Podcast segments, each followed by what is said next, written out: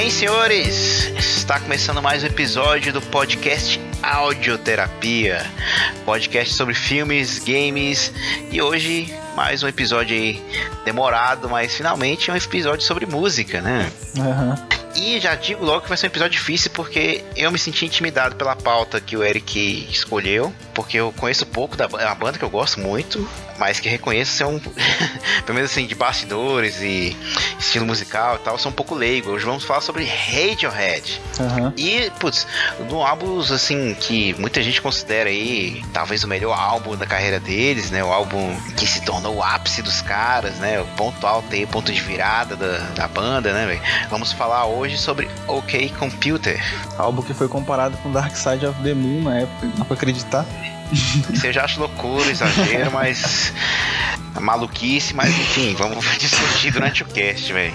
Assim, eu sei que o Radiohead foi uma banda que a gente demorou para ter acesso, né, velho? Uhum. Até porque. Não chegava aqui o som, né, velho? Hum. Eu lembro que a primeira vez que a gente viu o Radiohead foi. Não foi muito cedo na vida, não. A gente já era, tipo, já tava no meio da adolescência já. Lá pra 2010 por aí. Ou foi 2006, não sei. Nesse gap aí de 2005 pra 10. E a gente assistia muito MTV na época, né? Eu lembro que tinha um clipe que fizeram do All I Need que era tipo uma ação beneficente, sabe? Contra trabalho infantil. Sim. Aí tinha aquele clipe que mostrava, ficava a tela dividida, né? Na esquerda mostrava a vida de uma criança normal que mora nos Estados Unidos etc. Na direita mostrava a vida de uma criança muito pobre que mora nesses países emergentes que você começa a trabalhar desde cedo, né, velho? Então. Eu lembro desse clipe, era foda pra caralho. Passava até no. Nem passava na MTV, não, então. Passava até no Clipe Mania, no Mix TV. Era um clipe bem famoso na época. Era durante, durante o dia, né? Um dia na vida dessas pessoas. Só que o que me cativou mesmo foi a música, né? Aquele piano muito lindo e muito profundo e triste, né, velho? Eu lembro que eu ficava. Pô, eu fiquei extremamente tocado, né? Primeira vez que eu já escutei o, a banda dos caras. É diferente, né? Porque muitas pessoas têm o um primeiro contato com o Radiohead escutando Creep. Mas. Ah, Creep é a música mais famosa deles, né? Aham. Uhum. Mas é, foi assim.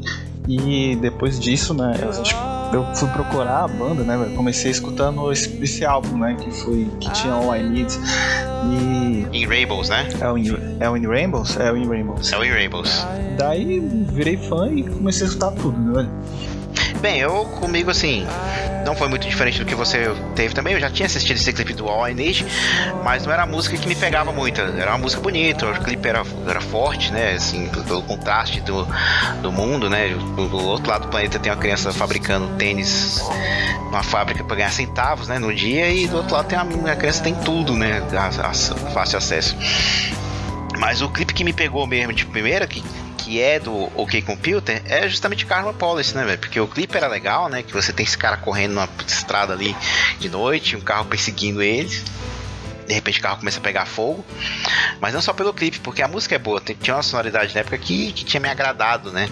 Eu lembro que até na época que eu, eu adquiri, pra não dizer que eu piratei o CD, né?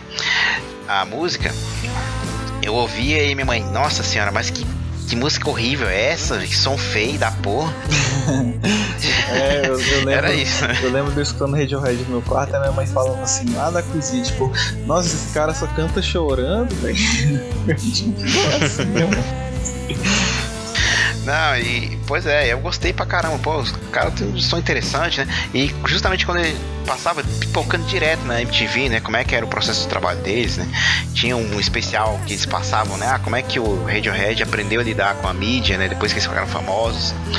Como era o processo de composição deles, né? O Rebels, né? Eles eles ficaram presos dentro de um, do sótão e falaram assim: vamos sair daqui só depois que o álbum estiver pronto. Uhum que deve ser um processo assim extremamente estressante, né, e desgastante para os integrantes, né? Até porque eles se botam nesse, nessa pressão, né, de cada álbum se desafiarem, de tipo, trazer algo novo, trazer algo melhor, né, algo mais complexo e mais sofisticado que o anterior. Né? Exatamente.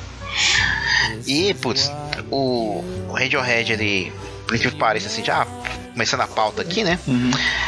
O, Radiohead surgiu no meio do Britpop, né, velho? É, ele surgiu ali Mas... no, no, no, finalzinho do grunge, né? Que foi ali em 93, 94. Mas eles não são Britpop, né, velho? Por que pareça. Eu vejo uma influência muito forte neles porque é, o Nirvana, eles eram meio que anti aquela imagem do, do roqueiro clássico, né? A gente comentou muito nisso no PS do Nirvana. E o Radiohead também tinha muito disso, né? A primeira, o primeiro álbum deles e o jeito que eles se, com, se comportavam e se propunham pra mídia era meio que anti o heavy metal, sabe? Ele meio que se queria, queria se distanciar daquela imagem do roqueiro que a gente tinha tido nos últimos 10 anos, né? É, queria sair daquela imagem de Guns N' Roses, né? The Doors, né? Daquele. Do, dos três pilares aí do rock, né? Que é sexo, drogas e rock and roll, né? É, inclusive o Tony York, pô, tem muitas entrevistas dele tacando pau no, no Jim Morrison, porque foi o Jim Morrison que começou com essa porra de sexo, drogas e rock and roll, saca? Então acabou influenciando aí, sei lá, 30 anos pra frente, né, velho? E, e por que, que você acha que eles diferem do, do Britpop, mesmo eles tendo surgindo no meio desse movimento, assim? Pois é, eu acho que é justamente isso que eu acabei de falar, né? Você vê que o, Britpop, né, que são, vamos falar dos dois expoentes aqui logo, né, que é o Oasis e o Blur. Você vê que eles totalmente abraçam a imagem, né, que eles têm de, de realmente ser um ídolo ali, uma é uma voz de uma geração, né, velho? O Oasis, ele tinha muito representa muito toda aquela parte da Inglaterra que é mais pobre e a classe mais trabalhadora, né? E o Blur ele representa toda aquela parte da galera mais rica e mais estudada. E eles abraçavam isso, né? Eles não negavam, né, velho? É, já o Radiohead ele queria distância disso, ele, ele era alternativo e queria mesmo é, não ser igual o, o- essas bandas mainstream na época, né, velho? Até um, um sentimento bem hipster isso, né? Sim, sim. Eu acho assim que eles vão pra um caminho assim que era bem clichê dos anos 90, do início, né? Uhum. Que é a banda com. tem com o instrumento principal guitarra, né? Seja ela barulhenta ou Distorcida, suave, distorcida. E letras autodepreciativas, né? Que é, pô, creep é isso, né, bicho? Né, lembra a gente no cast do Nirvana, a gente falava que o Creep, ele tipo meio que é, personificava né, tudo aquilo que a gente tinha no Nirvana, né? Que é autodepreciação, autodestruição, né? Sim, exatamente. E o jeito como ele cantava, como o, o Tom York cantava, não sei se. Acho que você, você vai discordar, mas eu vi muita gente falando. Lembra um pouco o Bono. No início do, do YouTube, assim. No início, É, do jeito como ele vai levando a voz, como ele carrega algumas, algumas notas, como ele atinge alguns falsetes, uma coisa assim. Lembra pra caramba o Bono.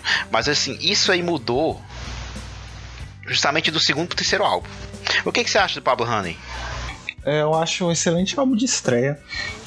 É, infelizmente ele só teve um hit, né, velho? Que foi o, a Creep, que rodou até cansar na época. Inclusive eles não tocam mais essa música. É, mas... Eles detestam essa música, né? Aham. É, eu gosto do Pablo Honey, assim, não, não, é, não tá entre o top 3, por exemplo, mas eu acho um bom álbum de estreia. Hum. Pior seria o pior álbum do Radiohead pra você? Pior? Hum, É. Acho que sim.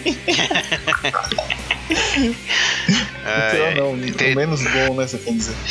Não, os álbuns eles têm uma constância. Eu não gosto muito do Pablo Hanna. Eu lembro que um dia eu tava vendo, pesquisando pra pauta, eu pesquisei um cara aqui que ele falou, né? O pior álbum do Radiohead, ele falou que era o King of Limbs. Não, tá doido? Aí eu falei, não, tá maluco, porra? Mas aí depois ele explica, assim, pela, pela antecipação que foi, né, do, do hiato que o Radiohead ficou um tempo fora, depois volta com King of Limbs, que é um álbum curto, né, com pouca canção. Eu falei, porra, então foi na época foi uma decepção pro cara, né? Então dá pra entender. Ah, mas também o o Radiohead tinha vindo de duas coisas impossíveis, né, que era o Key Computer e o KJ. Eu acho que é outra parada genial de seguida, pelo amor de Deus, né? Mas se fosse pra comparar, assim, esse álbum do Pablo Hanna, ele se assemelha mais com o rock americano, com o cenário que estava sendo produzido nos Estados Unidos, do que do- propriamente na Inglaterra, né? Sim, mais. lembra um pouco até o R.E.M., né? A sonoridade. Completamente. Better, happier, more productive. Então, o Pablo Hanna, ele foi bem recebido por público, bem recebido pela crítica, né? Claro que o pessoal já taxava ah, o Radiohead por ser uma banda de um hit só, né? Que era o Creep. E criou-se uma expectativa pro segundo álbum, né? Uma pressão que foi imposta pela mídia, pelos fãs, mas que o Tony York não sentiu muito, né? Procede É. isso? É, foi parecido com o Nirvana, né? Porque o Nirvana ele, ele estourou muito, né, no, no Nevermind. E aí eles ficaram, tipo assim, sei lá, um ano e meio só tocando as músicas Nevermind, né? E foi um processo parecido com Radiohead, porque eles ficaram praticamente um ano só tocando Creep. E tem, porra, muito relato do, do, do Johnny Greenwood, que é um dos caras que mais odeia essa música falando que eles se sentiam como uma caixinha de som que você chegava, apertava play, sabe? Que tocava creep toda vez e que eles já não aguentavam mais, né? Inclusive, as primeiras sessões do da creep, é, eles perceberam que a, que a música estava ficando muito pegajosa e mesmo eles é, desconhecidos, a galera ficava pedindo essa, né, velho? Então aquele, por exemplo, aquela no final da música quando ele na guitarra ele faz dá, ele literalmente erra de propósito na guitarra, ele faz bem assim. Aquilo ali era o, o Greenwood protestando, né, velho? Que ele tipo, se recusava a tocar, então ele fez aquela porra lá. Acabou ficando, né, velho? E acabou gravando assim. Mas é, eu vejo muito assim, sabe? É, o toque de Nirvana na, na música, né? Da, da guitarra distorcida que eles curtiam. É, e a gente tem que comentar também que depois que o Kurt morreu, né, velho? Ficou um buraco muito grande ali para onde é que o rock iria, né, velho? Então você vê os dois pontos que a gente, falou, que a gente falou agora há pouco, o Oasis e Blur, é, eles são sons completamente diferentes no Nirvana, né? Então, assim, a gente tava meio que. Eu acho que esses primeiros anos pós-Nirvana, pós-Pearl Jam, a gente tava meio que experimentando o que seria a próxima grande é, Eu acho que o Britpop é justamente uma resposta ao grunge, né? Porque, assim, se você tem um grunge, tem guitarras distorcidas, letras negativas, é, irônicas, sarcásticas. O Britpop, não, né? O Britpop, ele tem uma sonoridade suave, né? Ele tem letras cativantes, otimistas, né? Pô, você pega o Oasis mesmo. Eu quero viver para sempre, né? I wanna live forever. Pô, é uma música pra cima, é. né? Pois é, Don't Look Back in Anger também eu acho uma música bem é, de perseverança, né, De amizade e tal. São, são temas que o grunge não tocava, né? Sim, até o Noel falando em entrevista sempre fala, velho, não deixa essa porra me consumir, essa merda de tristeza e tal, eu quero viver pra sempre e tal. Ele é um cara pra cima, né, velho? E o Tom York, assim, eu tava até vendo uma entrevista dele no dia no Stephen Colbert, né? Uhum. Que o cara até dá uma zoada nele assim, pô, seu álbum fala sobre política, é desconexão do mundo atual, né, o capitalismo e tal. Como é que é para você conseguir prever o futuro e tá certo o tempo ao mesmo tempo? Aí ele, ele riu assim, só. Aí, não, eu não previ o futuro, eu só falei porque era na época, né? O problema é que tá até hoje, né, véio?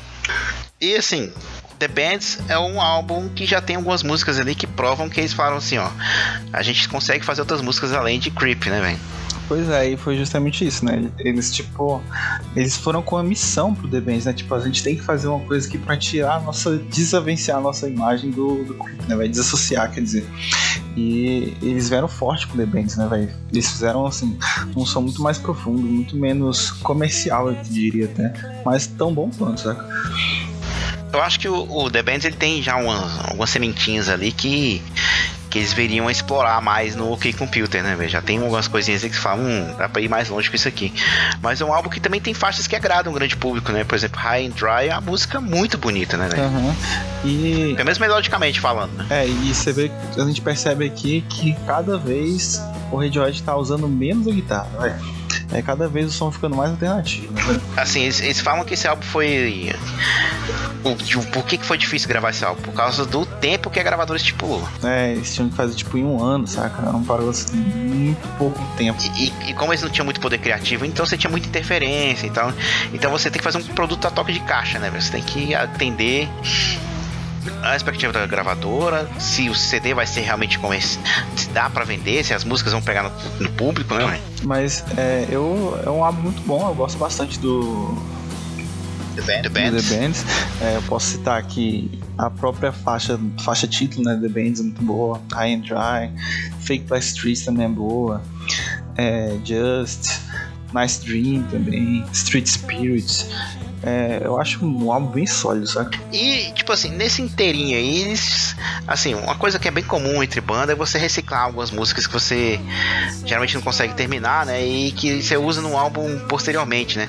Nessa época eles já tocavam algumas músicas que que viriam aparecer depois, né? Acho que já tinha Separator na época que eles tocavam um show ou outro, né?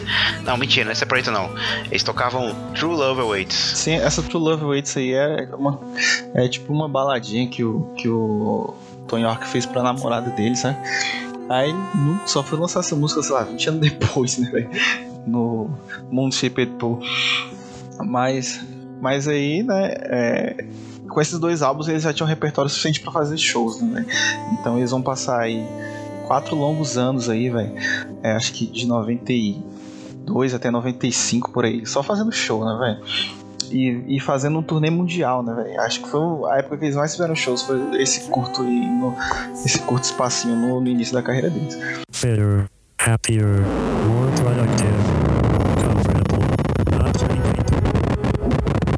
Nesse inteirinho eles chegaram a fazer uma contribuir com um dos caras aí da música ambiente, né? O Brian Eno, né? Num álbum beneficente, se não me engano, né? Sim.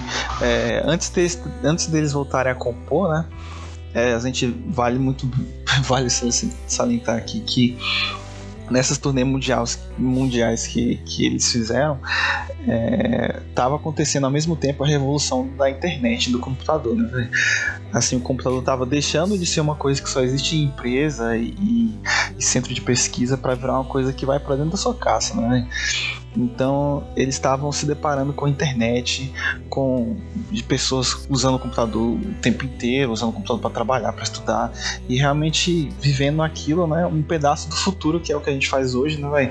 Tava começando a acontecer nessa época. E isso deixou eles tipo assim meio maluco, saca? Os bichos, caralho, que porra é essa, velho? Tá todo mundo, saca? Querendo ir para conectado, conectado né? saca? Tá muito estranho, saca? Isso já meio que já ficou na cabeça deles, sabe? Eu tava vendo que essa própria música que eles fizeram pro álbum Beneficente do Brian Eno, né? Foi Lucky, né? Que eles fizeram pro. Uhum. Pô, Lucky é uma das melhores músicas do OK Computer, das minhas favoritas. E foi uma música que eles falaram assim que foi muito tranquilo pra fazer, né? Porque as ideias já estavam prontas, né? Eles gravaram muito rápido as músicas, acho que foi um, dois dias, se não me engano. Gostaram do resultado e falaram: é assim que vai ser o nosso próximo álbum. Better, happier,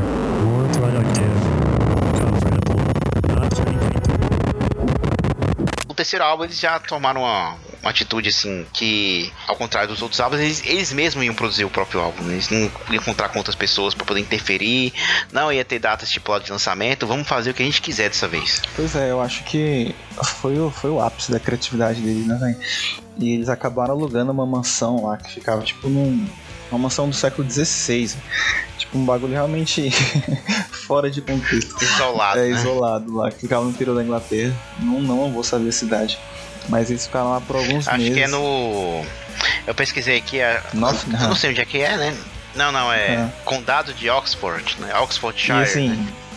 eles foram para lá, né, velho, já com vários temas da distopia que, que estavam vendo que ia acontecer, né, velho, por causa do computador, por causa do, desse mundo conectado que eles presenciaram, né. Eles praticamente previram, né, véio, essa era da tecnologia, é, as consequências de, de um futuro muito conectado, né? Todo mundo no mesmo lugar, ao mesmo tempo online.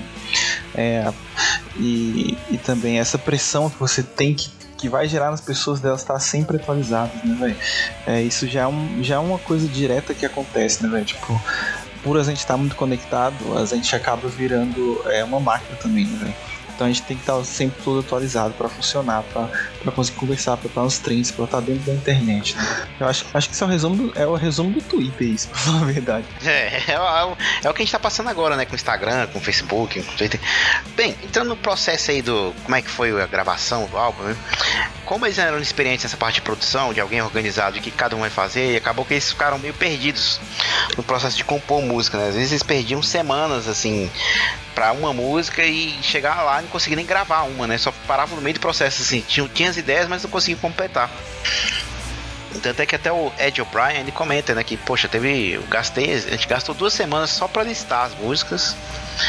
para ditar né, o ritmo do álbum, né, para fazer com que realmente seja uma experiência ali concisa na sua cabeça, né, que a sonoridade consiga engolir a sua mente, né. É, lembrando aqui né, que todos os membros do Radiohead são formados em música. Apenas o Johnny Greenwood, que ele é formado em música clássica, né? Os outros são só gradação de música. Então, assim, dá pra ver que os caras eles tinham muita. É, essa necessidade, né, de, de realmente mostrar o melhor deles, saca? De pô, tem que ser o extrato aqui do que eu posso fazer, sabe? É uma discussão interessante isso aí, porque a gente fica falando, né, se o cara. Se, se o cara tem virtuosismo técnico, vai ser garantido de boa música, né, velho? Depende, né? Às vezes sim, às vezes não, né? Aqui no Radiohead eu acho que, que ajuda, né? Porque assim o som deles é tão complexo, é tão sofisticado que se os caras não tivessem essa bagagem musical, véio, a gente não ia ter esses álbuns, né? Não teria esses álbuns posteriores deles, né? É, teria morrido no Pablo Honey, né, velho? É, ia ser. ia parar naquele rock sujo ali de, de garageiro que eles faziam nos primeiros álbuns. Eu acho que nem ia chegar nem no The Bands, ia ficar parado no Pablo Honey mesmo. Better, happier, more productive, dentre uns dos instrumentos aí que o Johnny Greenwood gostava, né, que gostou de usar no álbum, ele usa muito um teclado britânico, acho que é o nome do teclado é Mellotron, né, que segundo ele se baseou aí no, nos álbuns da época ali do Peter Gabriel, né, porque ele conduzia o Genesis, né. O Mellotron, para quem não sabe, ele é um teclado eletromecânico aí polifônico, né, que originalmente surgido justamente na Inglaterra, em Birmingham, né? O Genesis na fase psicodélica dele, que justamente serviu de base pro, pro Radiohead nesse álbum, porque assim, esse álbum, querendo ou não, por mais que eles tentem, que eles tenham puxado um pouco do rock americano no, nos dois primeiros álbuns, o, o K-Computer ele puxa muito do, da fase psicodélica ali, dos anos 60, 70, 70 da Inglaterra, né? E claro, a referência principal é Beatles, né? Não tem pra onde correr, velho. Uhum. É o cabo, daquele cabo da capa todo colorido, né? Como é que é o nome dele? É o. O Sgt. Pepper? Pepper Lone's Heart, né? Não só o Sgt. Pepper, mas como o Revolver também, né? O pessoal gosta de comparar muito ele com o Revolver. Better, happier, more productive, Ok computer né? é uma expressão, né, velho, que você tá afirmando pro computador, né? Como a gente fala pra Alexa hoje, ou a gente puxa o iPhone e fala Hey Siri, né, velho? Então você vê que, que é um tema também do álbum, né, velho? Que é você se conformar, né, com, com essa vida intrínseca, a tecnologia, né, velho? Uma vida mais voltada para a existência, né, do que para para satisfação, saca? Para para realmente viver as coisas, né, velho? Então, eu acho que o título aqui, Computer, ele simboliza muito isso, né, velho? É como se a gente tudo que a gente fosse fazer dependesse da tecnologia. Então o computador tá falando pra gente, ok, você pode fazer, sabe? Eu acho que o álbum, sim, apesar de ser um álbum que fala né, sobre o uso da tecnologia, de como a tecnologia está incorporada na nossa vida, ele também acaba sendo um álbum uh, bem humano também, né? Porque, assim, foi o que a gente falou das redes sociais. Né? Se você abrir o Instagram hoje, o que, que o Instagram vai falar pra você? Que você tem que ser melhor, que você tem que estar sempre com a sua dieta em dia, pra você não consumir a bebida alcoólica, para você estudar, para você sempre querer ser o melhor. Você tem que ser a melhor versão de você. Você tem que produzir, você tem que viver para produzir o tempo todo, sabe? E, e, a verdade é que não, né, velho? A gente, nós, nós, somos humanos, né? Humanos, nós temos medos, nós temos angústia, receio do futuro, né, velho? A gente pode ficar cansado, a gente tem direito de ficar cansado. Né? Pois é, isso, isso é muito, né, essa parada, né, você se conformar em apenas existir, né, velho? E assim, é engraçado que nessa vida moderna, quando a gente não tá produzindo, a gente se sente culpado, né, velho? Porque a gente realmente tem que ver igual ao computador. O computador, se ele tá ligado, é porque ele tem que estar tá fazendo algum processo, alguma coisa, né, velho? E a gente, quando a gente tá apenas vivendo, né, sem produzir nada, sem estudar, sem fazer dinheiro, etc., a gente acaba se sentindo culpado, né, velho? Pô, poxa, tô perdendo tempo, o que, que eu tô fazendo, saca? Como se isso fosse uma coisa ruim, né, velho? E não, né? A gente tá só descansando um pouco. Isso aí você falou é verdade. Eu, todo dia de folga aqui que eu, que eu não faço porra nenhuma, foi porra, não editei podcast, não criei pauta, não estudei, não malhei, comi besteira. Pois é, então a gente tá sempre constantemente preocupado é, mais em existir, né, velho? E, e, também isso entra em outro, outro assunto também que é muito difícil de comentar, que é a nossa identidade, né, velho? Hoje em dia, uma pessoa que não tem rede social, uma pessoa que não tem um celular bom, essa pessoa praticamente não existe, né, velho? A gente tem que estar tá o tempo inteiro procurando uma forma de, de continuar existindo, né, velho? Nessa sociedade tecnológica cabulosa, totalmente intrínseca. Que a gente tá agora. Vale lembrar que eles escreveram isso em 95, velho. 95 é o que? 23, 5, quase 30 anos atrás, né, velho? E, tudo que eles escreveram acabou virando realidade, né, velho?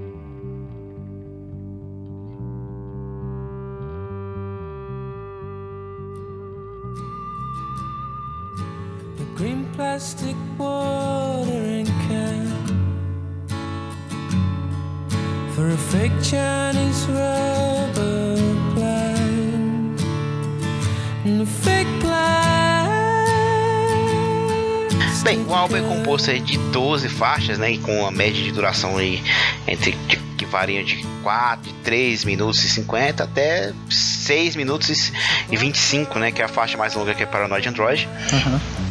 Ele Foda foi lançado em 27 de maio de 97. A gente não sai de 97, né? Nosso último podcast foi sobre The Project, que também não saiu em 97, né, velho? É, foi um ano foda pra música. Pois é. Vendeu pra caralho, foi assim, é engraçado que quando chegou na. Quando o trabalho chegou na gravadora, o pessoal já ficou meio desesperado de novo, né? Porque acharam algo muito abstrato, Uhum. difícil de ouvir, com, com guitarras assim, realmente desafiadoras, né? Do Johnny Greenwood, né? Não, o cara lá da produtora falou que eles estavam fazendo um suicídio comercial lançando esse álbum, sabe? Mas é aquela velha frase do, do Steve Jobs, né, velho? Eu vou mostrar pra pessoa o que elas querem, né, velho? Pois é, mas assim, é, você vê que era uma, era uma época que tava, tipo assim, abraçando a tecnologia e a diferença, né? A gente citou o The Prod, e o The Prod é o que? É justamente, né, véio, um sentimento progressista de, de vamos misturar as músicas tudo mesmo, e o mundo tá mudado, e caralho, sabe? Aí você vem com o álbum do Radiohead falando que isso vai dar merda, que não é pra gente fazer isso, e, entendeu? Então, assim, é uma ideia, era uma ideia contrária do que, do que outros artistas estavam tentando passar, né? Você acha um pouco assim contraditório o fato de eles estarem criticando o tempo todo a tecnologia, né? E quanto a gente está dependente da tecnologia, mas mesmo assim fazer um álbum que tem muita truncagem e, e coisa que depende da- do computador para fazer música? Hum, não sei.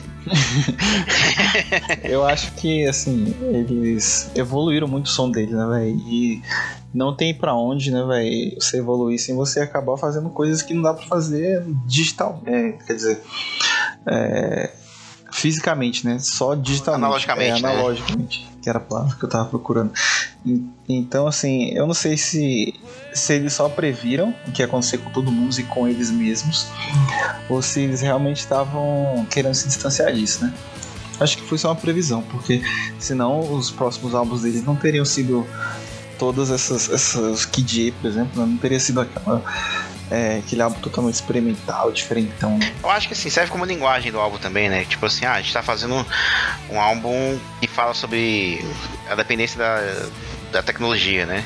Então, mais lógico é a gente usar a tecnologia para compor o álbum, né? Uhum. O álbum vendeu muito bem, foi aclamado pela crítica. Teve gente que, que compara, fez absurdo de comparar com Dark Side of the Moon, né?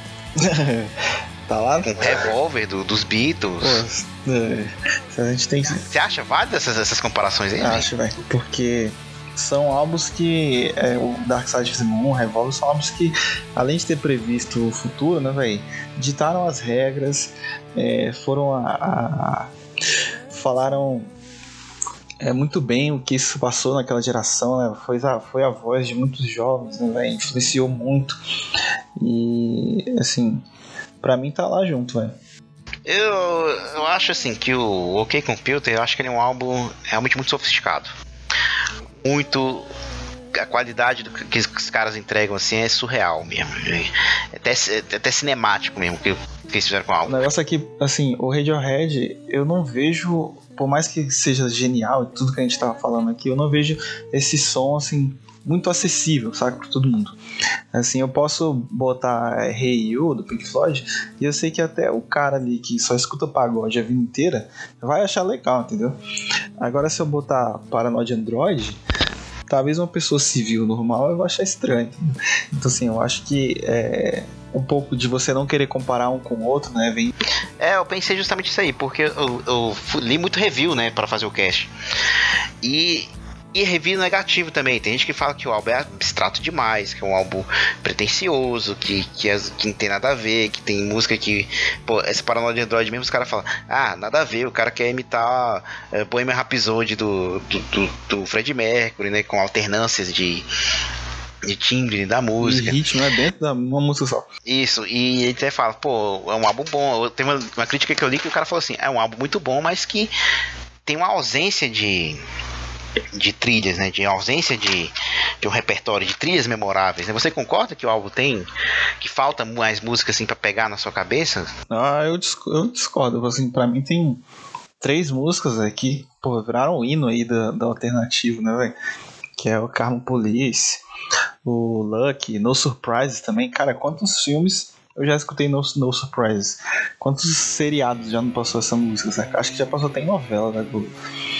Bem, então vamos começar a falar das músicas, né? Vamos falar das faixas aí, título, né? Bem, o, a primeira faixa é Airbag, né? Que tem sua duração de 4 minutos e 45 segundos. Essa música é legal a gente comentar dela, que é, muita gente faz uma associação errada dela, falando que ah, essa música existe porque é, uns quatro anos atrás, né, dessa, desse álbum, o Tony York sofreu um acidente de carro.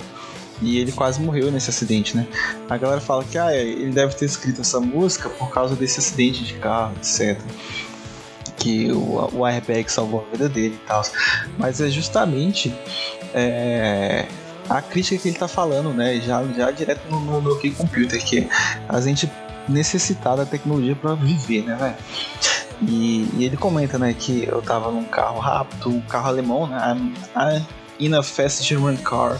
I'm amazed that I survived. An airbag saved my life. Então, o que? A tecnologia salvou a vida dele, né, Então, qual, qual é a mensagem aqui? Que a tecnologia tem um controle sobre a tua vida. Ela pode decidir se você morre ou não, entendeu? É, eu vi muita, muito gente que escreveu sobre essa música falando que ah, é uma música que fala sobre o prazer de viver, né? De você ser salvo por, por uma coisa, pra você passar por uma experiência de, de quase morte. Uhum você ter esse renascimento pessoal e você, não, agora eu quero viver. Ou nada a ver. Você concorda que a música quer passar isso ou não? Uh, pode passar, né, velho? Porque a música pode ter várias interpretações. Mas, assim, para mim, a, a, a, mensagem principal é, é, a tecnologia controlando até a, a, nossa vida e a nossa morte, entendeu? Bem, eu vou dizer que, assim, a primeira faixa já é difícil de ouvir. A guitarra do Johnny Greenwood ele já não te convida muito pro álbum, né? Você fala, nossa senhora, será que vai vir coisa boa aí, né? Não sei, né? Vamos ver. é, é, assim, é igual, igual eu falo do Night News, né? Que é minha banda favorita, eu sempre comento aqui. É, você tem que estar iniciado ali para você conseguir desfrutar, né, velho? Se você é uma pessoa que não conhece o som, não, assim, tá longe dessa dessa experiência, você realmente vai, pô, bagulho nada a ver, né, velho? E agora a próxima faixa, né? A faixa aí que, o, que, que, alguns resenhistas falam que encarnou o Fred Mercury no Tony York e ele escreveu Paranoid Android, né? Que é uma música aí de 6 minutos e 25 segundos. Tem três alternâncias, né? Três é dividido em três partes, tem mudanças de ritmos, tem guitarras nervosas, né? Eu acho pra, foda pra caralho essa música, velho. Pô, vou dizer que, essa, que eu não gosto do álbum, velho. Por que você não gosta de Paranoid Android? Vou sair aqui não, agora dessa chamada. não, pô. É porque é uma música que alterna tanto ali que eu não consigo. Não sei se casa muito bem ali a mudança de ritmo dentro da música, sabe? Mas assim, não que a música seja ruim. É só porque não foi feita pra mim, entendeu? Entendi. Pô, eu acho foda pra caralho essa música. Eu gosto muito quando ela, quando ela para, né? Vira aquela baladinha de violão. Me. Aí depois ele volta e, e entra a guitarra de novo, violão, tudo mais forte. Eu concordo que que o solo de guitarra dessa música é um pouco distorcido demais. Chega até doer, sabe? Tipo, aquele solo final. Uhum. Eu acho ele um pouco, um pouco distorcido demais, mas eu mesmo assim ainda gosto. Mesmo assim, a música que é a cara do álbum, né? Tem aquele clipe de desenho, né? Do todo abstrato, né? É, até os caras falam assim, né? Que assim, essa música é como se você estivesse dentro de um de um furacão, né, velho? E que tá passando um monte de coisa na sua cara ali e você não sabe interpretar o que, que tá passando ali, velho. É, é legal a gente comentar já agora, né? Que assim, se você pegar esse álbum e escutar do início até o fim, você vai perceber que no início e nos finais das músicas você tem é, meio que uma distorção assim, saca? É, robótica. Que é justamente te dizendo que, que quem tá controlando esse álbum, quem fez o álbum são robôs também.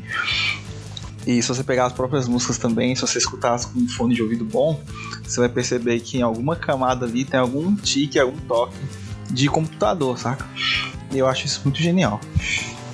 Não, isso, isso é um detalhe muito legal. Tem muita faixa assim que, que eles fazem isso, né? Tem uma mais na frente que é a. Que eu acho que teve, não sei se teve colaboração do. Ou se eles copiaram mesmo o trabalho do, do Brian Eno. Copiaram assim, se basearam no trabalho dele, né? Que é a Fire Rapper, né? Que vem logo após Karma Police, que é isso, né? É uma voz de computador ali. Quase dois minutinhos de música ali só pra servir de interlúdio mesmo, pro que vem a ser a segunda parte do álbum, né? Uhum. A pró- o próprio final da Paranoia de Android mesmo, depois que acaba esse solo que eu falei aqui, e a música começa a distorcer até acabar, você vê que vem um toque tipo de computador ligando, saca? Saca? Então assim, na época não existia essa, essa parada de computador ligando fazendo barulho. Foi algo que tipo, eles pensaram que poderia vir a existir, saca? E realmente acontece, né? Hoje quando a gente liga o Playstation ele dá o blip, quando você inicia o Windows ele faz uma uh, alguma paradinha, né? Quando você liga o iPhone ele, ele dá um faz o toquezinho também. Então assim, falando da letra da Paranoid também, né? É legal que é, tem uma duas frases que mostram muito o que a letra quer dizer, né? No- acho que é bem no final da, da primeira parte que ele fala bem assim: Ambition makes you look pretty ugly. Kiki and squealing guilty little pig. E ele tava falando justamente é, de quando você tá vivendo nessa vida é, tecnológica, você tá, tem que estar o tempo todo é, atualizado, o tempo todo conectado, acaba virando uma ambição sua, entendeu? E a ambição te faz ser muito feio, né, velho? Te faz ser essa pessoa estranha, esse porquinho chato que só fica relinchando e chutando. Então, assim, é como se você aos poucos fosse perdendo a tua personalidade, né, velho? E vivendo como um, como um boneco, né, velho? Que é justamente um androide paranoico, né, velho? Alguém que tá ali o tempo todo na internet reclamando, tem que estar na internet todos os dias, todos os dias você tem que ver a internet, você tem que se atualizar todo dia. Que é- acaba vendo uma ambição sua, né, velho? E você vira um, um, um androide paranoico, né, velho? Olha, isso é verdade, viu, bicho? Assim, eu já digo hoje que eu não consigo ver essa internet. Eu fico dois, três dias, eu já fico meio. Caralho, tem que saber o que tá acontecendo no Pois mundo. é, eu mesmo, pô, todo dia eu tenho que entrar no YouTube, ver os vídeos novos, tenho que entrar no Twitter, ver os, os trends, saca? Tipo assim. As treta que tá rolando. É, a gente, a gente vira esse, esse Android paranoico. véi? É muito. Essa música aqui é.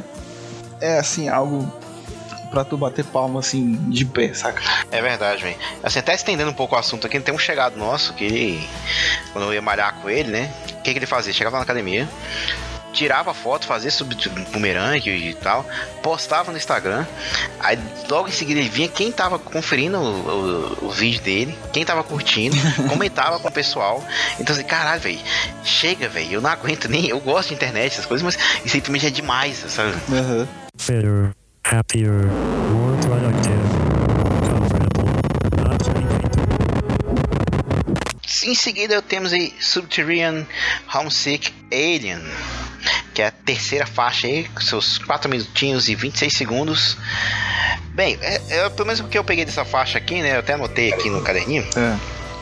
É você. Você. Justamente é isso aí, né? Você tá isolado da sociedade, da restante da sociedade. Uhum. E você enxerga todas as outras pessoas apenas como engrenagens de um sistema que não funciona. É, é, é muito legal isso também, porque é outra coisa que eles previram, né, véi? É meio que esses, esses ANCAP, esses incel, essa galera que vive na internet reclamando da esquerda. É, e assim, o nome, o nome da música já é, já é bem emblemático, né? Subterranean Homesick. Alien doente do subterrâneo, né, velho? O que seria isso, né, velho? É, tem esse trecho aqui que eu, que eu salvei da música, que ele começa assim: But they never believed me. They think that I'd finally lost it completely. I'd show them the stars in the meaning of life. They shut me away. Que é o que? O cara tá tentando mostrar a verdade dele e as outras pessoas só cagaram pra ele, né, velho? Mas o que acontece? Essa verdade só existe na sua mente, né? E é isso que acontece com as pessoas que elas ficam muito tempo em casa, isoladas, com acesso à internet, né, velho? Elas vivem na internet, elas, por mais que elas estejam conectadas com todo mundo ao mesmo tempo na internet, elas estão fora da realidade ali normal do ser humano, né, velho? Que é conversar, que é em sociedade. Então você acaba criando por teorias, é, acreditando nessas teorias, brigando por conta dessas teorias, né, velho? E você cada vez mais você se isola dentro da sua casa, dentro da sua mente, com essas teorias, né, velho? E, e o que é isso, velho? Se não essa galera aí que acredita em terraplanismo, é, defende Bolsonaro até hoje, saca? É, essas porra, saca, velho? Então, assim, pra mim é outro, outro conceito, né, velho? E que eles previram também, né, velho? Pô, é justamente o que é, é o cara encapsulado aqui hoje, né? E tanto é que nessa interpretação da música, né? Ele fala sobre essa desconexão e leva a sonhar ser abduzido, levado por ETs, onde ele seria apenas um observador. E, e, e outro exemplo também, velho, essa, essa onda de, de coach de masculino que surgiu agora, saca? De cara falando Red Pill, Black Pill, ah, eu sou, sou Sigma, Alpha, Beta. É, o que é isso? Senão um cara que ficou muito tempo ali, saca? Criou essas teorias, acredita nisso, né, velho? E tem outras pessoas também que são igualmente mais isoladas e mais afundadas nas suas próprias mentes, né, velho? Que seguem isso, né, velho? Então, assim, é, é muito louco, velho, pensar sobre isso, velho. Assim, é muito inteligente a música. Pra ouvir, não gosto muito, eu, mas assim... Eu vou escutar que eu gosto, velho. Eu acho um, acho um toquezinho muito bonito. Ela, assim, bem tranquilinho de escutar. Só que diferente da, da Paranoia de Android, que chega rasgando tudo. Eu acho isso aqui mais, mais digerível, assim, de primeira. Pois é, agora vamos pra quarta faixa aí. Exit... Isso é difícil de falar. Exit Music. Parênteses for a Film. Que tem também seus quatro, por incrível que pareça, também tem 4 minutos e 26 segundos. Essa, essa é foda pra caralho, véio. E essa música, me apedrejem, podem falar merda que for, eu assisti ela num filme brasileiro. Eu apresentei esse filme pra você, você achou uma merda o filme. Qual filme? É a Dois Coelhos. Ah, puta que pariu, velho. Esse filme diverte, mas ele é que... é ruim, velho. É, eu gosto, eu gosto desse é filme. Ver no final. Negrini mesmo, que porra. Pois é. Eu não vou spoiler o final, mas acontece uma parada do final lá. E aí, o cara usou essa música aí, o diretor Afonso Poyar botou essa música no final do filme e putz, termina lindamente, né? Tem um filme mas do, essa música... do Villeneuve que eu acho que ah. toca essa música também. Qual? É um que tem a, a mulher lá que a mãe dela morre, aí a mãe dela pede pra pra filha e pro filho ir atrás do pai deles, que eles nunca conheceram, saca? Aí, só que a mulher é tipo refugiada lá nas guerras que teve Israel, e os filhos vão atrás. É um filme. Achei incêndios, é, né? É, um filme assim. É meio de boy o conceito, saca? É... Mas eu acho que toca nesse filme essa música, eu não me lembro em qual parte. Hum. Mas essa música, ela, a princípio, ela ia ser usada em filme mesmo, né? Eu acho que o Baz Luhrmann queria uma música pro filme deles lá, do Romeo e Julieta, né? Pro final lá, que o... Esse é o DiCaprio que morre, sei lá quem morre no final do filme. E você vê que até ela, ela cai, cabe perfeitamente no filme, né? Você vê que ela começa bem lentinho, com aquele com aquela guitarra acústica ali, né? Com o Tom York cantando com a voz bem é. Monocórdica, né? Aí chega. Escape, né? Isso. Aí chega na metade, ela tem aquela virada de bateria lá que explode guitarra no seu ouvido e tem a música vai acendendo até diminuir, assim como os personagens morrendo no filme. É, e é legal também que ele comenta, né, que você vai acordar, né, no seu sonho, que as suas lágrimas vão secar e que hoje a gente vai escapar, né, velho? Então, tu já tá, tá voltando, né, pro tema da tecnologia, falando que hoje a gente vai sair dessa, dessa tecnologia, vai viver um pouco e escapar disso um pouco. Né? Música de saída, né? Exit Music. Isso, isso, exatamente. É uma das minhas favoritas de CD. Essa, pra mim, essa vale tudo, essa música aí. Essa aí é, essa é foda. Essa música é, é literalmente uma catarse. Essa música.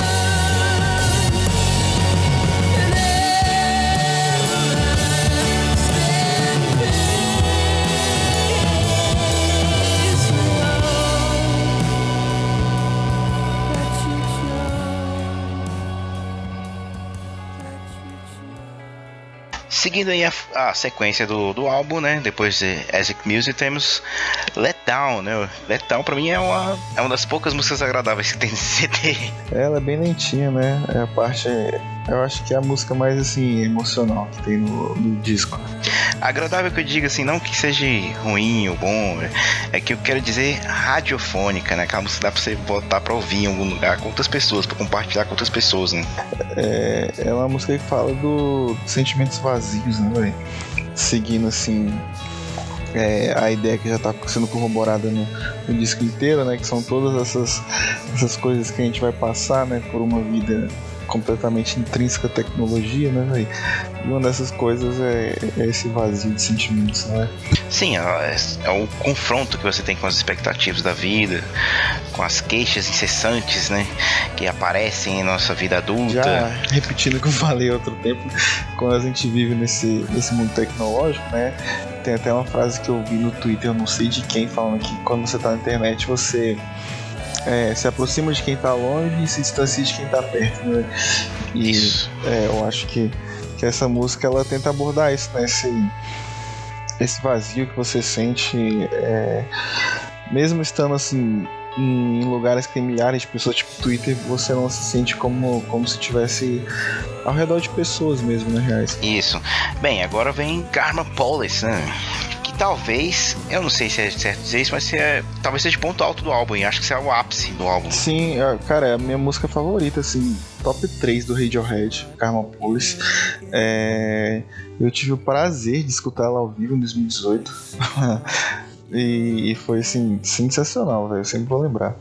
Eles conseguiram reproduzir bem a música ao vivo no, no, show Rio de Janeiro que você assistiu, né? Sim, sim. É, assim, todas as, as tracks do, do OK Computer, elas não são assim tão cheias de, de efeitos, né, camadas, igual, igual é as músicas futuras do Radiohead, né? Sim, são músicas quase que analógicas, né? E, e a Karma Police é basicamente piano, guitarra, né?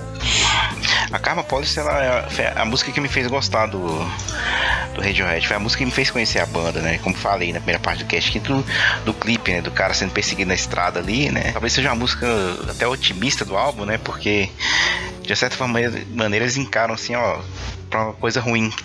Tem alguma coisa, tem alguém para policiar e te culpar pelo que você fez, né? É, era contando um pouco da história da música, né? Era uma, uma piada interna deles lá, né? Quando eles estavam gravando o álbum, é, saindo em turnê, conversando assim, sendo amigos, né? Aí aconteceu a merda e eles tipo, tinha essa piada que, pô, a, a polícia do karma vai te pegar, velho. Fica esperto aí, sabe? Aí acabou saindo uma música disso, né, velho? E, e, a metáfora mais legal, né, do clipe é, é justamente o, o carro atrás do cara, né? Que que é como se fosse o karma indo te acertar em algum momento, né? O cara tentando correr ali das merdas que ele fez e o karma vindo pra te pegar, sabe? E fora que tem a, a reviravolta no final do clipe, né? Que o carro começa a pegar fogo, né? Pô, e tipo assim, a música, talvez assim, eu acho que tal é a música mais icônica do álbum. Pra mim. É, eu, eu, pra mim eu fico entre essa. Na verdade, icônica, icônica mesmo. Eu acho que Lucky também é. Paranoid Android também é inesquecível. Mas assim, Carro Police eu acho que me que é mais agradável, sabe? Eu acho que qualquer pessoa consegue escutar. Isso, e ela tem uma progressão de acorde assim. Uh, para você ouvir o OK Computer, ele. A primeira vez que você ouve esse álbum, ele parece um álbum quase alienígena. Porque quem não tem histórico de música, assim, bagagem musical, é difícil você puxar de onde é que vem as músicas, de onde é que vem as, as influências do, do York, do Greenwood para o álbum, né? E essa música aqui, ela já dá para puxar um pouco. Ela tem uma progressão de acorde semelhante à sexy série do, do Beatles. Eu vou botar o trecho para vocês ouvirem agora aí, ó.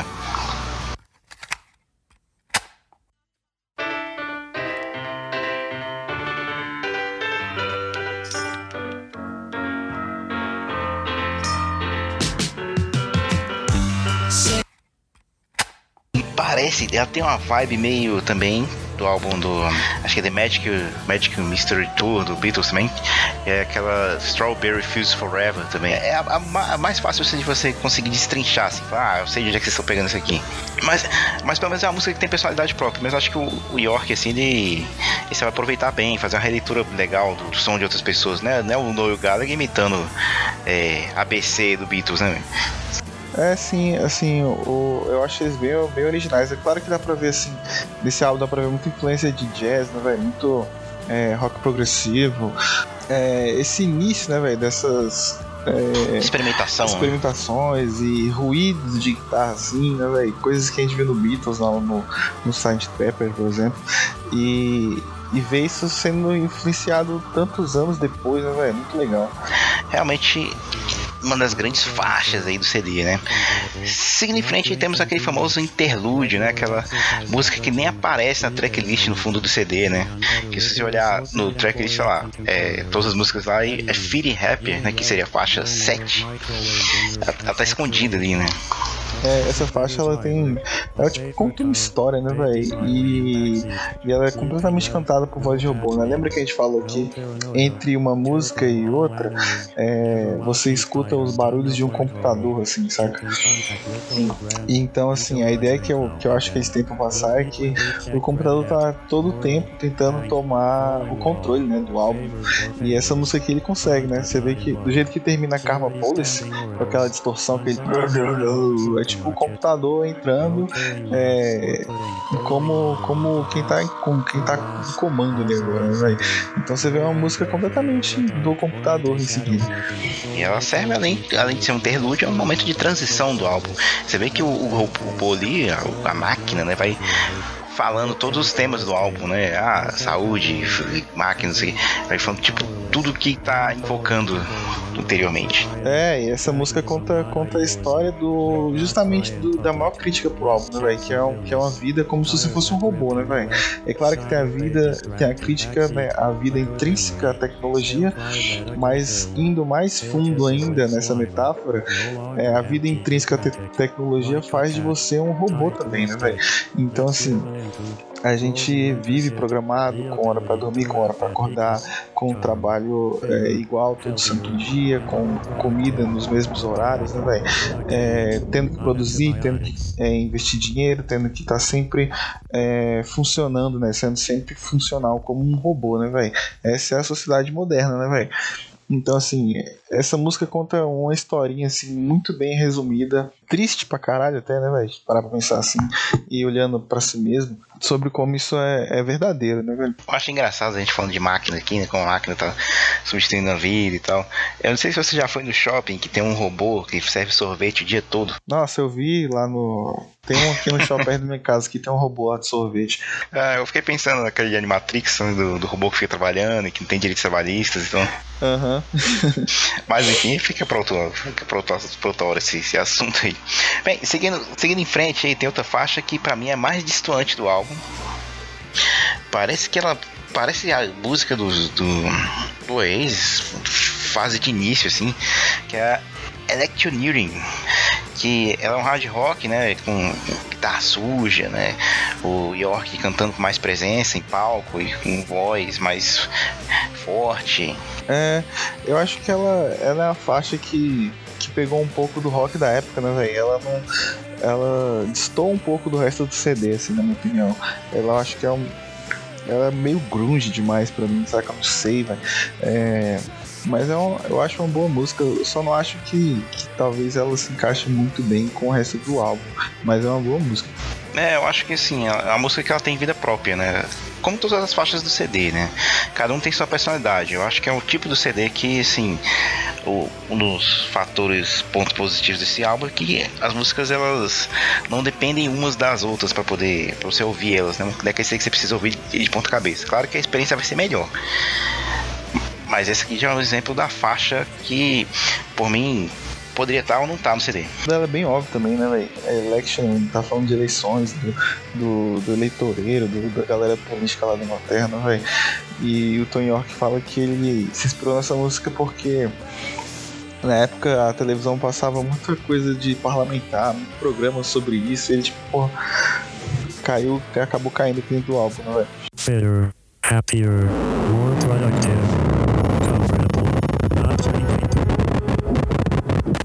Quase acabando o álbum já, né? Mas ainda tem faixas ainda que. Importantes ainda. Temos aqui. Climbing Up the Walls. Ela é uma, uma, música bem contemporânea. Ela parece que saiu de é, King of the Limbs ou, ou até Moon Shaped Pool mesmo. É, essa aqui ela já não é mais tão analógica quanto a, a Police, por exemplo, né? É quase monocórdica, né? Tem distorções, tem som sujo, aquela voz rasgada de volta do York, né? O início E- dela também acho bem industrial, né? Sim. E outra, outra faixa aí que o York aproveita pra expurgar seus demônios internos aí, né? É, ela é tipo aquelas músicas que você cria uma atmosfera assim pra pessoa entrar e depois passar a gostar da música, saca? Better, happier,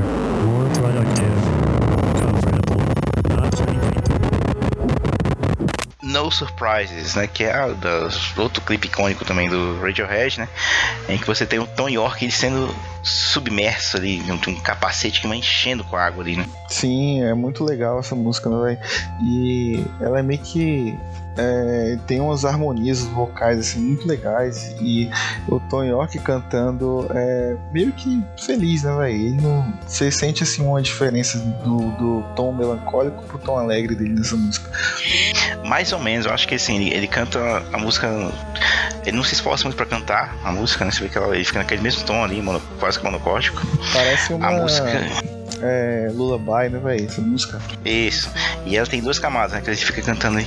No surprise. Aí tem essa camada. E tem a, a segunda você bem baixinho, ele fica meio assim. Let me out of here. Ele vai cantando bem baixinho, assim. São as duas estão cantando. Então, Sim. assim, é é uma música pós-trauma, né? É Uma existência em que. que você não tem mais vontade de seguir em frente, que nada mais vale a pena. É, né, velho? Eu não sei se, se, se tá encaixando também no que a gente falou do- da vida tecnológica, da vida como um robô, não ter surpresas, né? Tudo programado, tudo já decidido, né, velho? Seguindo em frente, temos a música que serviu de, de embrião pro CD todo, né? A música que eles fizeram no evento beneficente com o Brian Eno e que foi o combustível para concepção do álbum, que é Lucky. Sim, essa música foi a música que fizeram tinha um ano antes né, do álbum e que tirou eles também do. Ostracismo?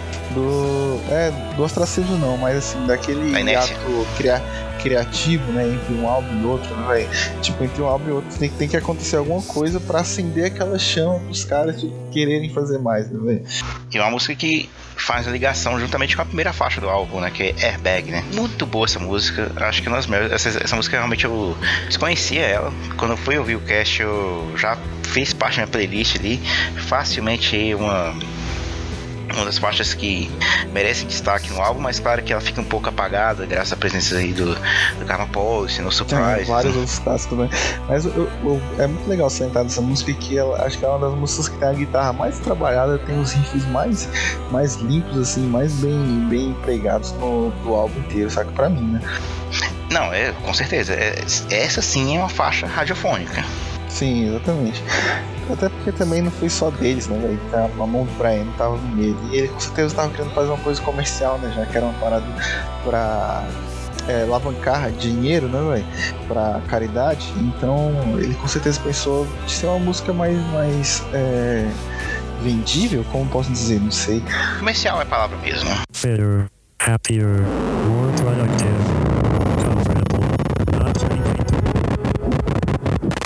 Bem, e fechando aí o álbum ah, relativamente curto, né? Mas assim, não menos importante, temos The Tourist.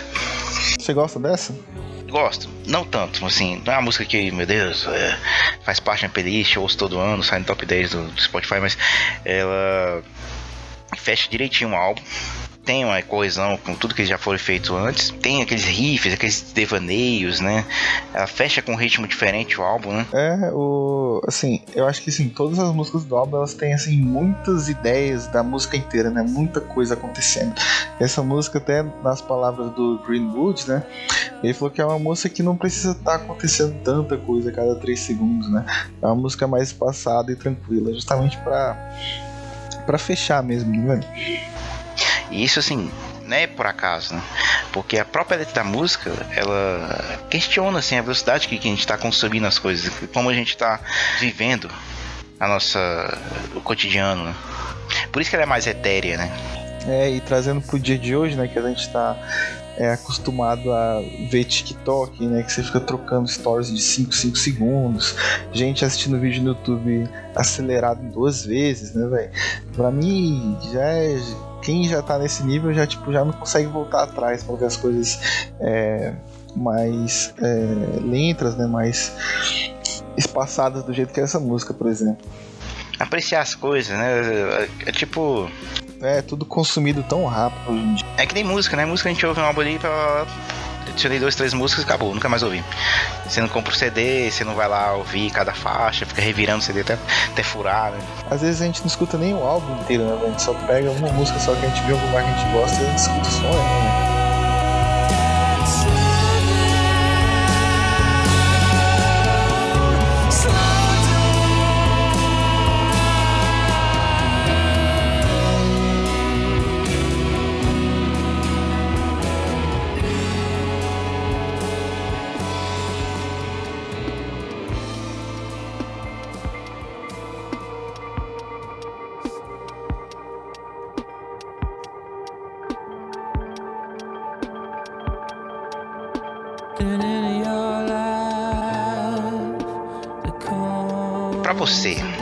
Álbum do Radiohead? Uh, nossa, muito difícil, velho.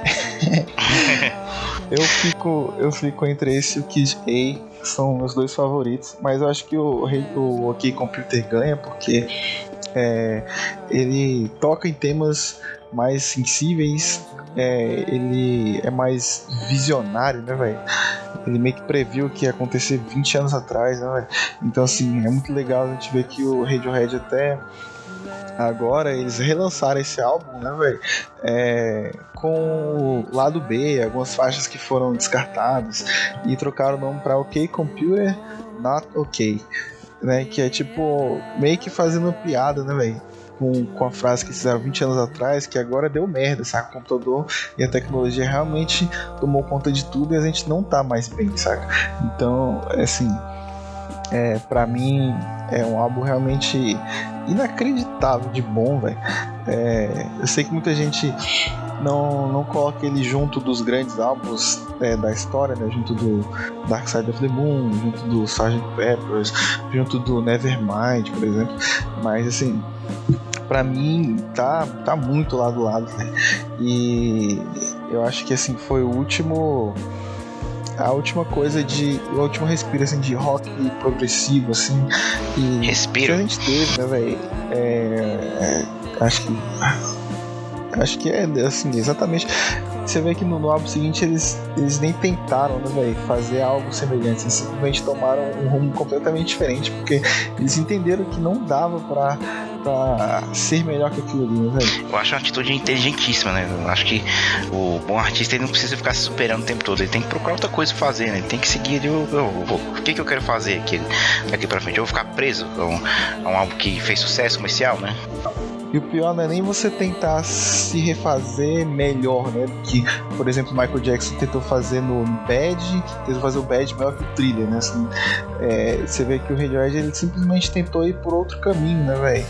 E eu acho que o, o pior de você tentar fazer uma coisa melhor do que antes é você ficar preso naquele, naquele estilo, né, velho?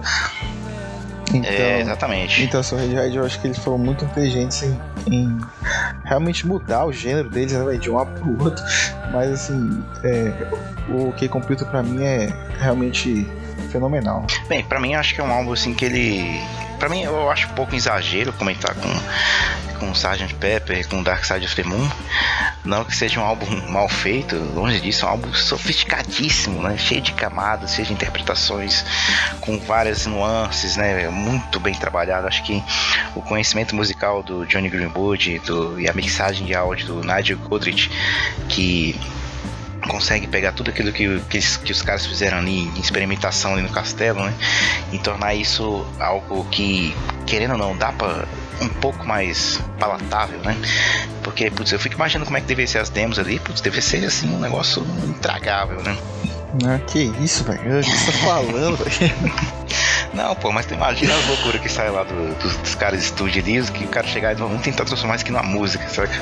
Pra conseguir chegar naquele nível de polimento. Então, pra, pra mim, assim, o que, que eu tô querendo dizer é que é um álbum muito bem polido, muito bem depurado, sabe? Que o resultado final, assim, poderia ter sido uma parada muito abstrata, sabe?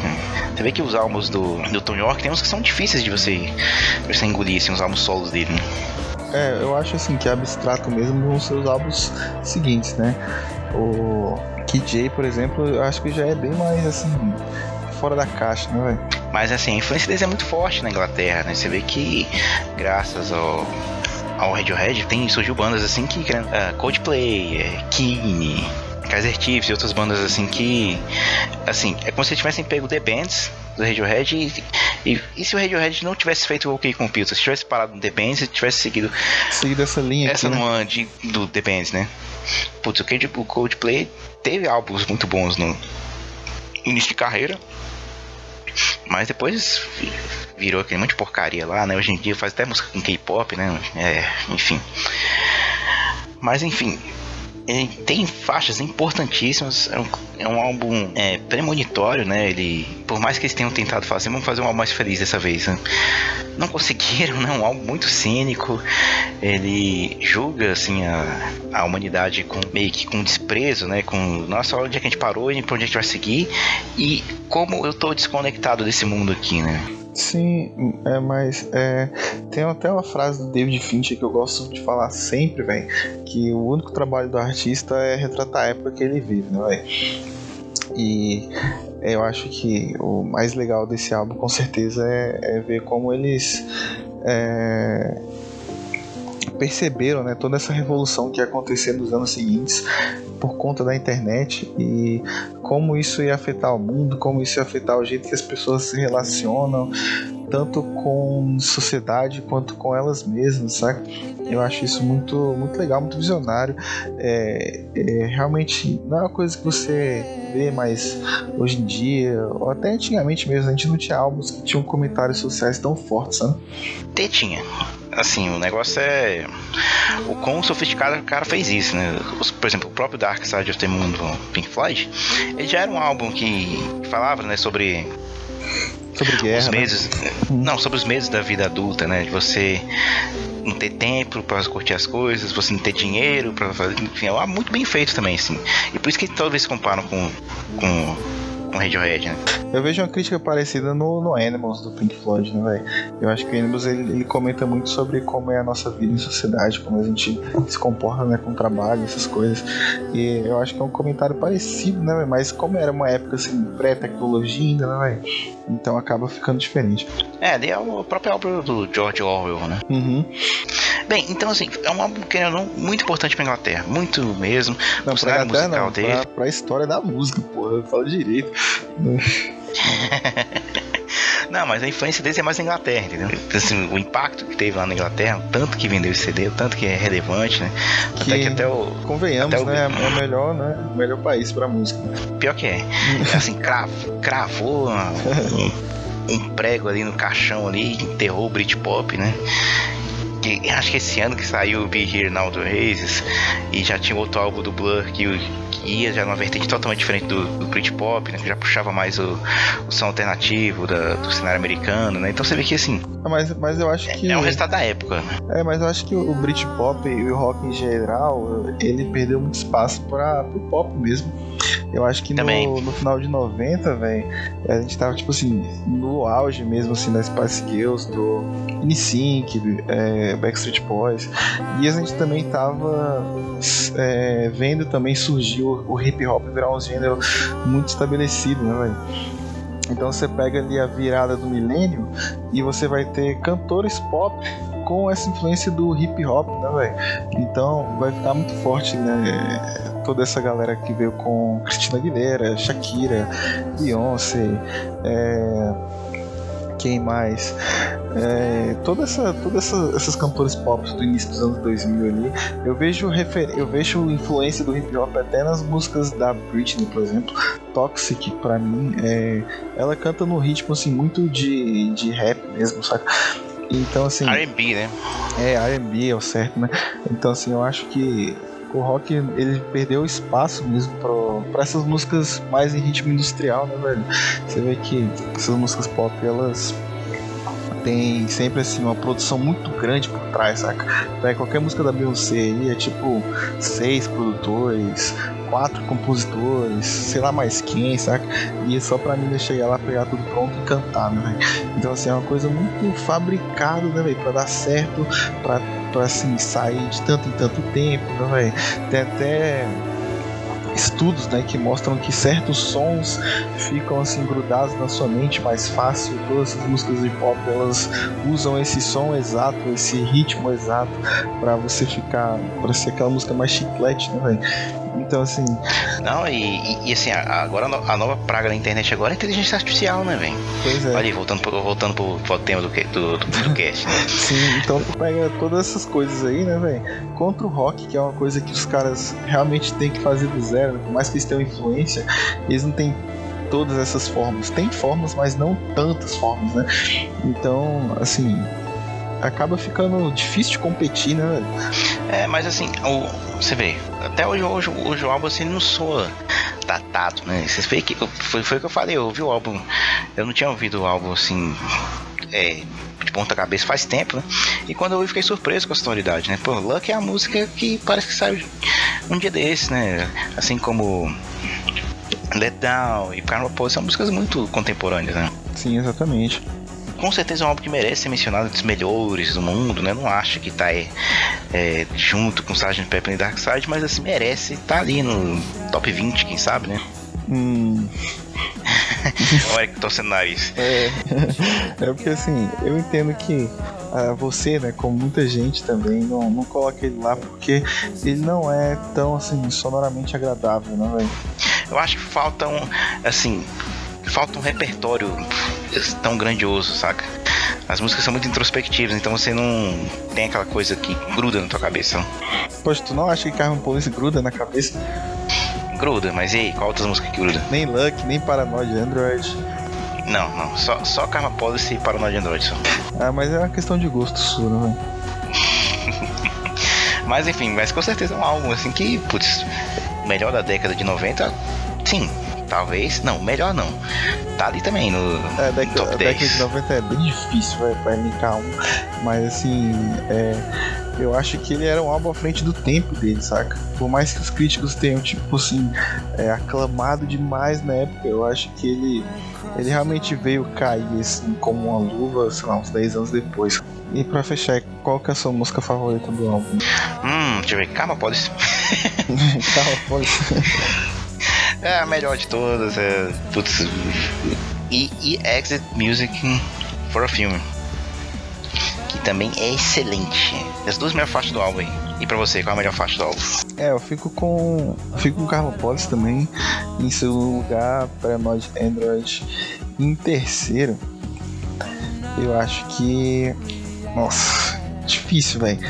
Mas acho que. Ai, velho. Acho que No Surprise. No Surprises. É. Sabia. Mas, mas é muito É. difícil terceiro lugar, porque tem muitas ali muito parelhas. Mas assim, é, eu acho que. Parando pra pensar agora, depois que eu já tive aqui todo o meu rant aqui, eu acho que esse é meu álbum favorito do Radiohead. Não, mas, mas é mesmo, pô, assim, eu parei de pensar também, eu ficava pensando, hum, será que Moon Shaped Pool é melhor? No início do cast eu falei que era melhor, né? Mas agora eu já mudei de ideia, eu já, falei, eu já prefiro já o, o Computer. Ok, Computer, pois é. Então é isso. Bem, então é isso, senhores. Esperamos que vocês tenham gostado desse episódio aqui do podcast. Espero que vocês perdoem nossas vozes aqui um pouco cansadas, né? É difícil a gente encontrar tempo pra gravar, mas enfim. É difícil Espero ser você-. É, pois é, aí ó, existe, difícil fazer parte do sistema, tá vendo? Esperamos vocês no próximo cast. Tudo de bom pra vocês e um grande abraço. Falou. Falou!